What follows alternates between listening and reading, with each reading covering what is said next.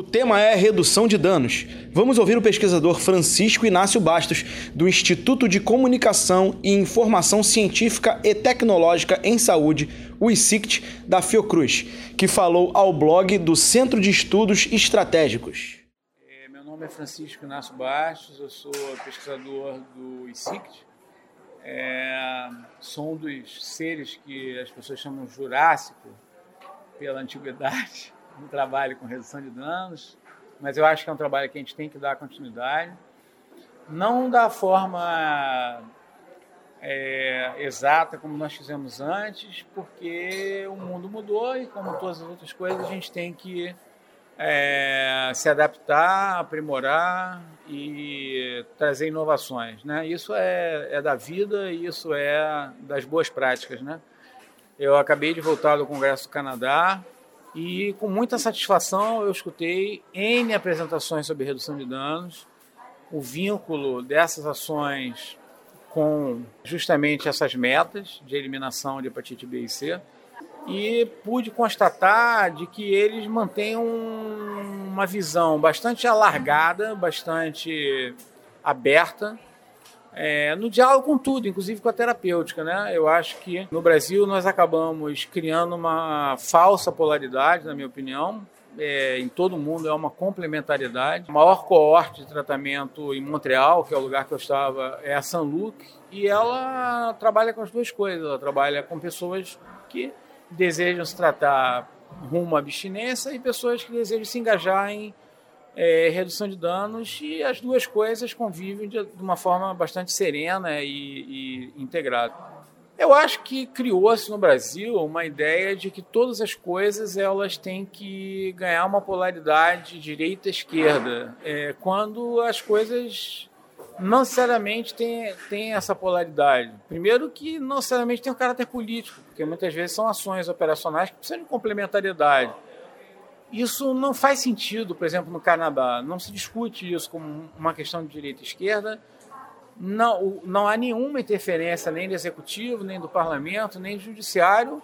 Isso segue normalmente como uma atribuição dos profissionais de saúde, respeitado pela sociedade, sem polarização nenhuma. Quando você politiza no mau sentido, politização é uma coisa inevitável porque nós somos cidadãos, mas quando tudo é transformado num, num conflito permanente, você perde a chance de lidar com as coisas de uma forma complementar e harmônica. E é isso que eu assisti lá. Grandes clínicas, que são clínicas às vezes governamentais, às vezes clínicas universitárias, enfim, varia, em que esse conflito ele não existe. É, as pessoas trabalham de uma forma complementar. Eu participei de mesas, inclusive eu, a mesa que eu mesmo participei como palestrante era uma mesa que tinha profissionais de psiquiatria, profissionais é, da área de epidemiologia e representantes da sociedade civil, sem nenhum tipo de é, conflito. O congresso foi aberto de uma forma muito interessante é, pelo que eles chamam de primeiros povos, né? são os povos que são originários do Canadá, especialmente da região norte.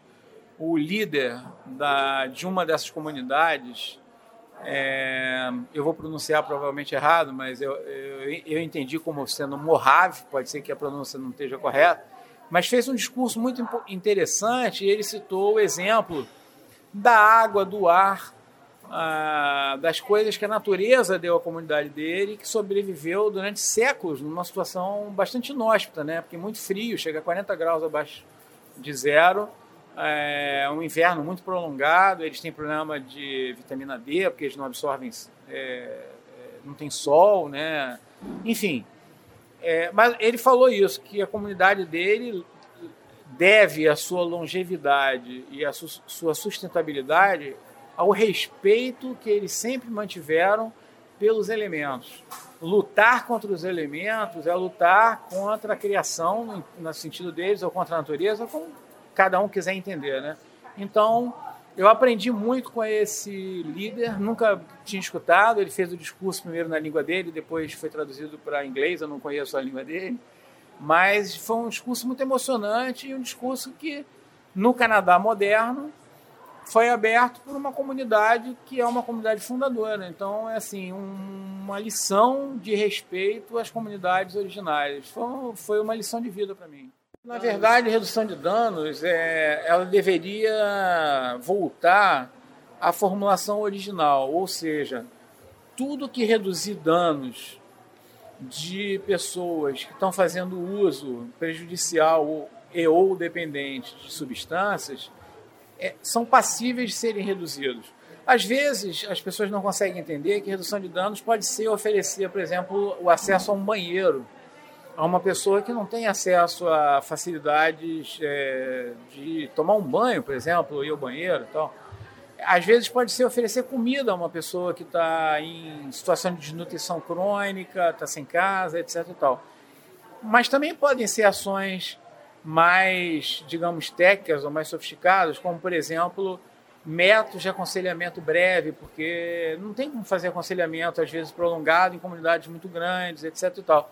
Então, é, não adianta estreitar o conceito, porque ele foi definido dessa forma. Se você reduz danos, e veja bem, a abstinência é uma forma de reduzir danos, é uma forma radical de reduzir danos, pelo próprio fato de que alguém abstinente não pode ter danos decorrentes de algo a, em relação ao qual a pessoa nem ao menos tem relação.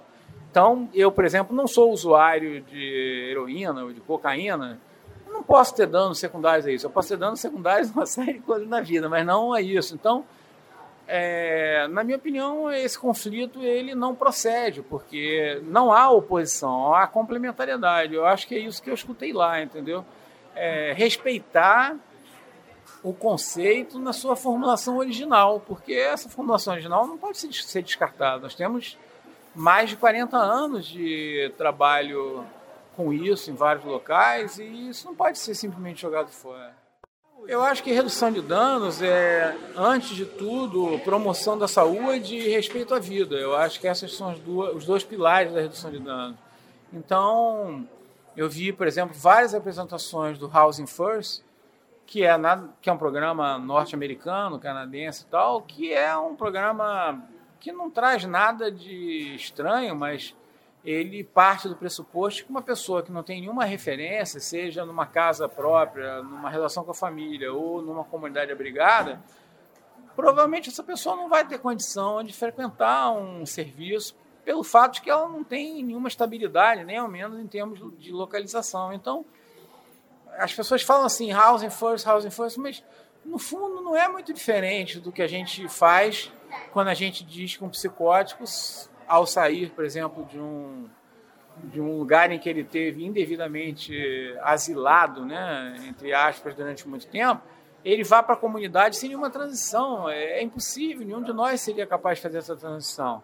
Solta, me solta, por exemplo, eu já fui ao interior é, ali do sertão, né, fiquei um período no, no Piauí, eu tive que reaprender um pouco as coisas, né? Em termos de coisas simples como ingesta de água, que tem que ser muito maior, de proteção contra a insolação.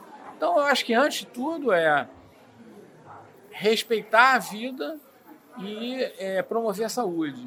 A, as drogas são, ou, ou, como a gente queira chamar, né, substâncias de uma forma geral, elas são um elemento de uma coisa muito mais ampla que é a nossa inserção na vida cotidiana.